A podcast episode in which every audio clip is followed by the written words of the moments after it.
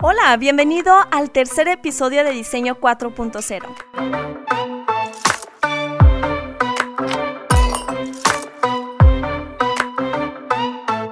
¿Tú eres de las personas que cuando van a salir de viaje se pone a investigar todo sobre el lugar a donde vas a ir? Ya sea que ves videos en YouTube o le preguntas a amigos que ya lo han visitado o lo googleas.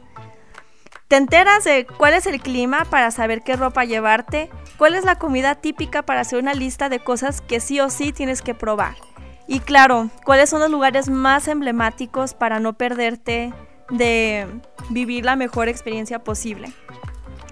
Si te sentiste identificado o conoces a alguien muy similar, este es un proceso muy parecido a cuando haces diseño especulativo.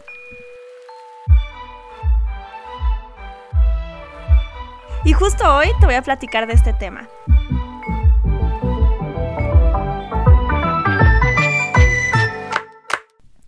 Yo definiría diseño especulativo como proyectar los artefactos o servicios que usarían las personas del futuro.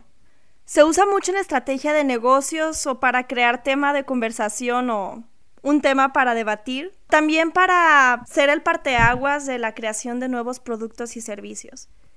Algo que es bien importante saber cuando hablamos de diseño especulativo es que no se trata de que tienes una bolita de cristal y uy, estás prediciendo el futuro, porque no se sabe con certeza cómo va a ser el futuro, pero sí podemos generar predicciones cercanas, como lo hacen los meteorólogos con el clima, algo muy parecido. Necesitamos tener muchos datos, mucha información sobre el contexto, sobre qué señales de cambio están ocurriendo tanto de manera social o tecnológica.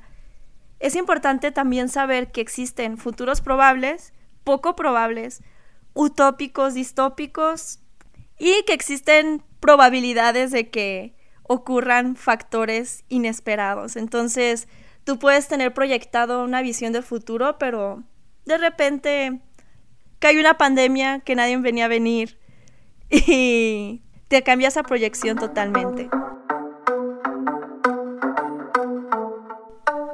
Y te podrías estar preguntando, pero a mí para qué me puede servir esto? Suena algo más como que estaría en un museo o para otro tipo de proyectos que yo no puedo aplicar a, lo que hago actualmente. Yo creo que todos podemos aplicar diseño especulativo. Creo que es un ejercicio muy interesante que nos puede ayudar a ver el panorama completo y poder pensar no solo en diseñar una silla, como lo platicaba Sergio Dávila en el episodio pasado, ¿no? Que ahora los diseñadores industriales no nos tenemos que preocupar solo por esa silla, sino pensar en sistemas en donde está involucrado un servicio también y no solo el producto. Entonces, el diseño especulativo nos puede funcionar para pensar en, el, en ese panorama general, ¿no? Cómo las personas van a interactuar con ese producto que estás visualizando, que va a existir o, o visualizando diseñar. Pensar cómo el gobierno interactúa, cómo va a afectar el medio ambiente. Yo lo veo como hacer un Customer Journey Map general sobre el proceso de la elaboración del producto, el proceso de uso del producto, el proceso de qué pasa después de finalizar el producto o servicio y imaginar cómo interactúan todos los stakeholders alrededor de eso que estás diseñando. Así que al final ya no solo estás diseñando un producto, sino algo un poco más complejo. El diseño especulativo suele ser algo provocador. ¿Alguna vez has visto la serie de Black Mirror? Siempre hay un producto involucrado que soluciona una problemática y te toca experimentar cómo las personas conviven con ese producto. Después al final del episodio te puedes quedar con un sabor de boca medio extraño en el que estás pensando si sí te gustaría realmente que existiera este producto. A lo mejor estás pensando en temas éticos o ese episodio te generó conciencia sobre una problemática que estamos viviendo actualmente. Entonces, existen diferentes enfoques que le puedes dar al diseño especulativo. Puede ser una forma de crear innovación o de generar debate, generar conciencia de algún tema o una problemática que estamos viviendo, o también crear interés por querer diseñar esos productos o servicios.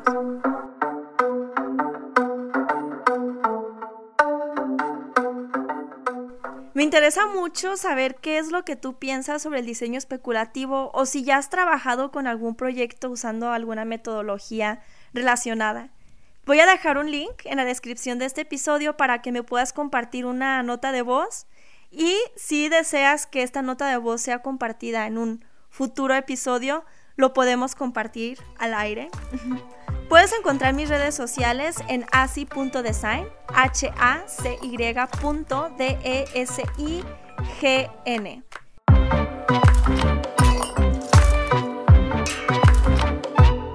Y antes de despedirme, me gustaría platicarles que estoy esperando con ansias el próximo episodio porque tendremos a un invitado especial que es experto en temas de futuros. Les deseo una excelente semana y nos escuchamos en la próxima.